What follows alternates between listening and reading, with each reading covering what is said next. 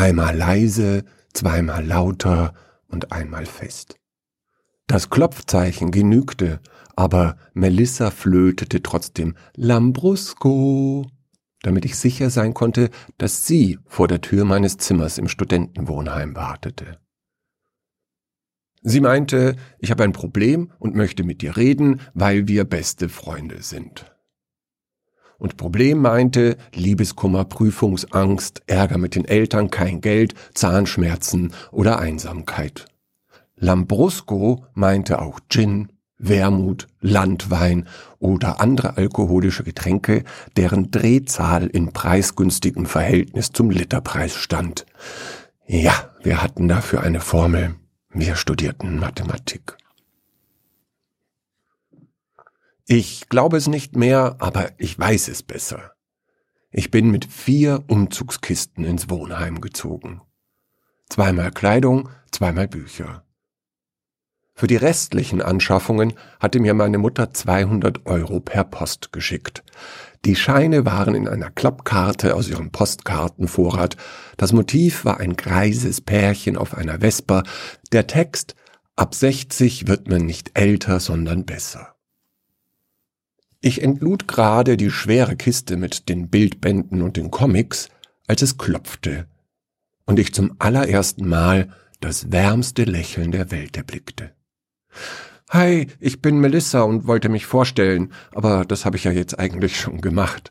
Auf jeden Fall dachte ich, das mit dem Heim ist so verwirrend und neu, vielleicht kann ich dir helfen. Also für mich war es verwirrend und neu. Äh, gestern. Ich bin gestern angekommen. Genau. Äh, so richtig viel weiß ich immer noch nicht darüber, wie das hier läuft, aber wenn du eine Frage hast, dann weiß ich jemanden, den man fragen kann. Und sie lächelte. Ich bat sie, hereinzukommen. Zeitgleich entbrannte eine Frage in meinem Verstand. Was wollte ich ihr zeigen? Die Kisten? Schaut exakt genauso aus wie mein Zimmer, stellte sie fest. Ich wollte etwas anbieten, weil man das so macht, aber hatte nichts. Leitungswasser aus der hohlen Hand gefällig?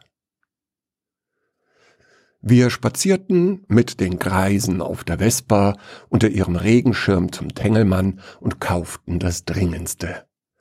Nescafé 4,95. Ich durfte ihren Wasserkocher ausleihen, lächelte sie. Dosenravioli 1,99 und ihren Topf, lächelte sie. Eine Flasche Lambrusco, zwei Liter, zwölf Prozent Alkohol, zwei Euro. Ergab einen Drehzahlkoeffizienten von 1,2.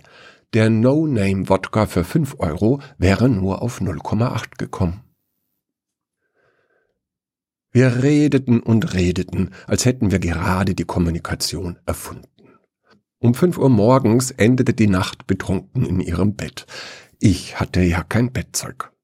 Als wir aufwachten, redeten wir weiter und suhlten uns in der Wärme einer neu gefundenen Freundschaft.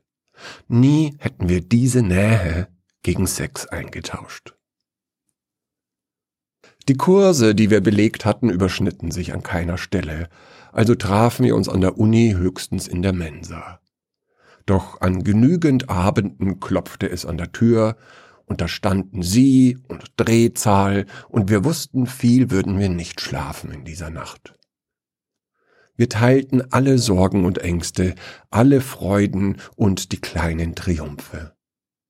Das wechselnde Personal unserer Liebesgeschichten war meist nicht davon zu überzeugen, dass da nichts war zwischen uns. Nichts meinte Geschlechtsverkehr. Auf unsere Freundschaft war niemand eifersüchtig. Wahrscheinlich war spürbar, wie sakrosant uns diese war. Auch das Studium ist begrenzt und bald spülten uns Berufe an verschiedene Ufer der Großstadt Berlin. Mit der Verbürgerlichung unseres Alltags entstand ein Leerraum zwischen uns, den zu füllen nicht genug Zeit war. Auf Hochzeiten folgten Taufen. Ich denke, es waren eher die Windeln als die Trauringe, die uns bis zu diesem Brunch voneinander entfernt hatten. Wären wir nicht beide auf Instagram, wären vielleicht die Erinnerungen an Lambrusco verblasst, wie Niederlagen aus der Jugend, die man für Weltuntergänge hielt.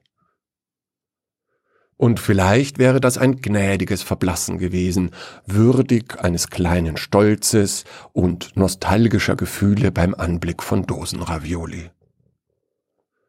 So aber erhielten die Gesichter in unseren Erinnerungen regelmäßig Updates und das Unbewusste ergänzte Falten, Frisuren und Bitterkeit in den Mundwinkeln.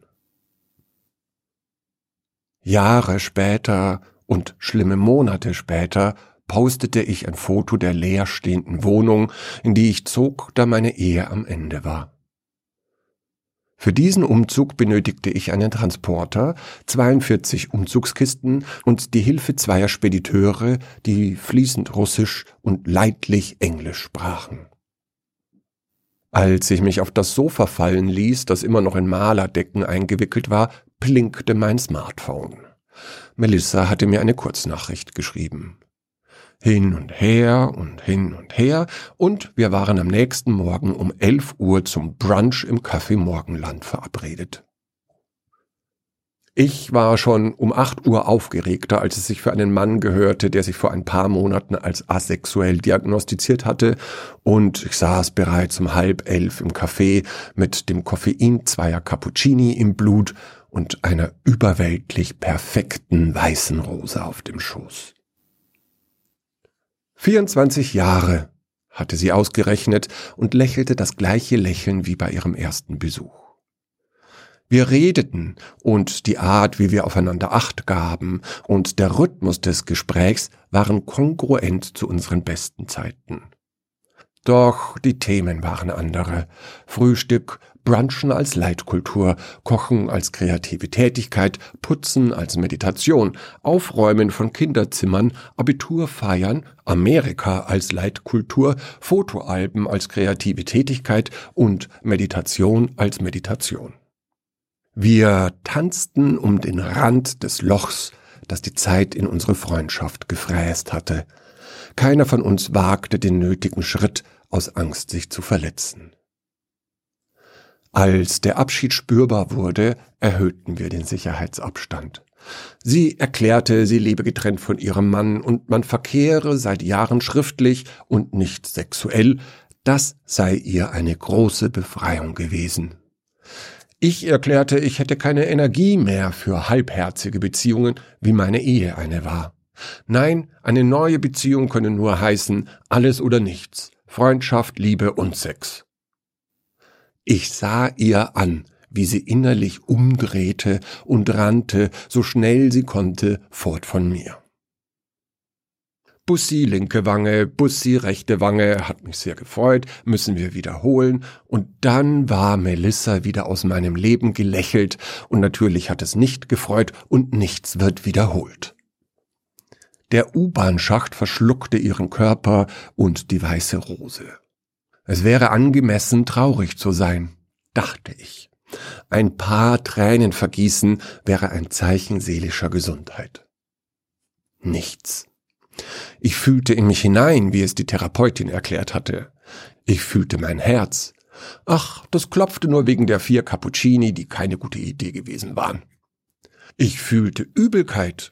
Ach, die war den fragwürdigen Würstchen geschuldet. Wie konnte ich auch ein Full English Breakfast bestellen? Theoretisch war ich Vegetarier. Daheim begann mein Gedankentaifun um die Frage zu kreisen, warum ich diese Freundschaft beendet hatte. Danach, warum ich die Ehe beendet hatte mit der Mutter meiner Kinder, die mir zwar fremd geworden war, aber niemals Böses wollte. Bei mir war ich mir nicht so sicher. Eine Sekunde später, warum ich die Beziehung davor beendet hatte, mit der Frau, die mich mit mehr Liebe anblicken konnte, als jemals jemand für mich empfunden hatte, und eine Sekunde später, wie mich dieser Blick panisch machte. Ich sollte mich ablenken, empfahl das dünne Stimmchen des Lebens. Vielleicht einen sinnlosen Actionfilm schauen, das wäre gesund, flüsterte sie.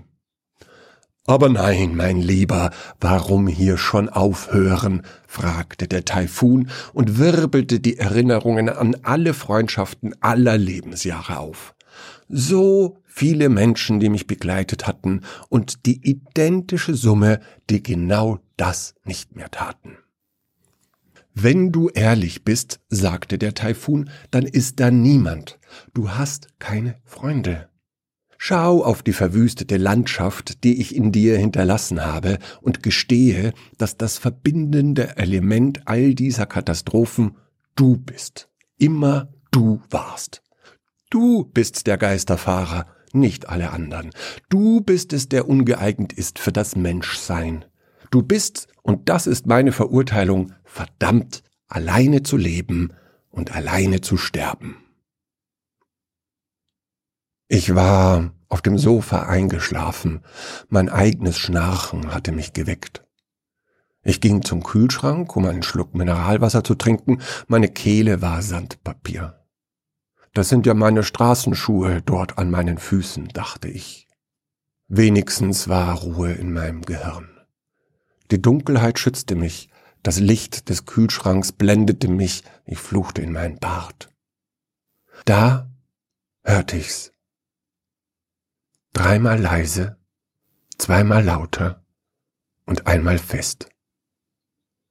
Das Klopfzeichen genügte, aber Melissa flötete trotzdem Lambrusco, damit ich sicher sein konnte, dass sie vor der Tür meiner Wohnung wartete.